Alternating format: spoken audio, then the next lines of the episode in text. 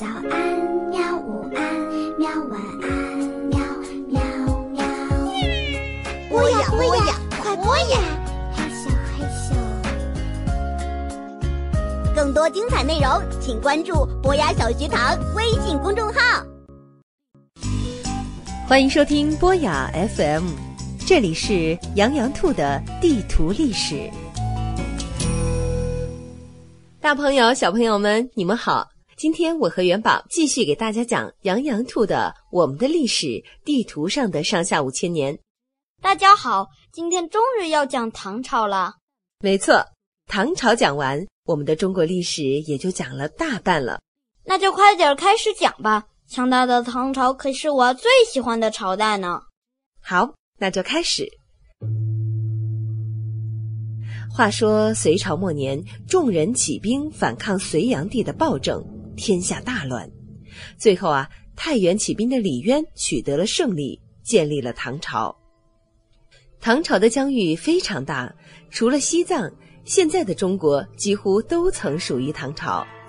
唐朝的疆域往西翻越了帕米尔高原，到达中亚；往北一直到了西伯利亚的贝加尔湖，超过了现在中国的疆域。哇，不愧是我最喜欢的朝代，有气魄。唐朝的疆域可不是轻易得来的哦。刚开始的时候啊，唐朝周围有很多的敌人，突厥、回鹘、铁勒、吐蕃等等，他们都和唐朝打过仗。尤其是突厥，总是杀气腾腾的。不过啊，唐朝的军队战斗力非常的强，把这些外敌全都打败了。唐朝真是了不起。能打胜仗其实没有什么了不起的，了不起的呀是唐朝对待这些敌人的态度。什么态度？你也知道，历史上中原的王朝总是瞧不起游牧部落，认为他们野蛮没文化，叫他们胡人。可是呢，唐朝却把他们视为自己的子民，安顿他们的生活，让他们来唐朝做官、做将军，甚至还把公主嫁过去以示友好。唐朝的实力加上这种气度，一下子就让周围的敌人拜服了，都愿意听从唐朝的管理。把敌人变成朋友，太机智了。是啊，本来是敌人，现在全变成了朋友。这些朋友纷纷跑到唐朝来，在当时的都城长安城的街道上，你能看到来自各地的人，有粗狂的突厥人，矮小的日本人。高鼻梁的波斯人和阿拉伯人，还有皮肤黝黑的非洲人。哇，长安就是当时的世界之都啊！嗯，可以这么说。在这些世界性的朋友当中啊，日本人和朝鲜人是最热心于学习唐朝的。朝鲜半岛当时的国家叫新罗，新罗想把国家建得像唐朝一样，从官员的组织名称到寺院的屋瓦。都跟唐朝一模一样，那日本呢？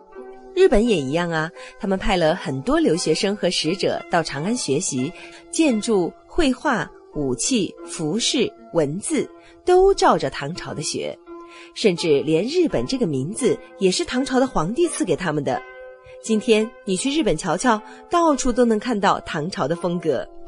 周边的邻居都是朋友，唐朝也就不用打仗。不用修长城来防御敌人了，那唐朝人民一定都很幸福吧？那倒未必。虽说没有了外患，唐朝的内部却发生了问题。你看，唐朝的地盘很大，所以划了很多藩镇，设立节度使管理。到了后期啊，藩镇的势力越来越大，各自割据一方，最终造成了唐末大乱，灭亡了。啊，这就灭亡了？我喜欢的唐太宗呢？魏征呢？武则天呢？别着急，唐朝从六百一十八年到九百零七年，总共经历了二百八十九年，是世界公认的中国最强朝代之一。这么闪光的朝代，自然有很多闪光的人。首先就是唐太宗了。元宝，既然你喜欢，那你来介绍吧。好啊，好啊，唐太宗就是李世民。是一位很开明的皇帝，在位期间国力强盛，百姓安居乐业，一手打造了繁华的贞观盛世。嗯，说的不错。那魏征呢？魏征是唐太宗手下的大臣，专门负责进谏的，说出了很多历史名句呢。嗯嗯，那武则天呢？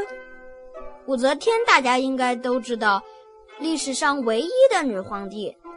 果然是元宝最爱的朝代，知道的还真是不少。那当然，我可是好好做过功课的。好了，那既然元宝都说完了，我就不用再说什么了。时间过得真是快，转眼又到了分别的时候了。今天的节目就到这里，我们下期再见吧。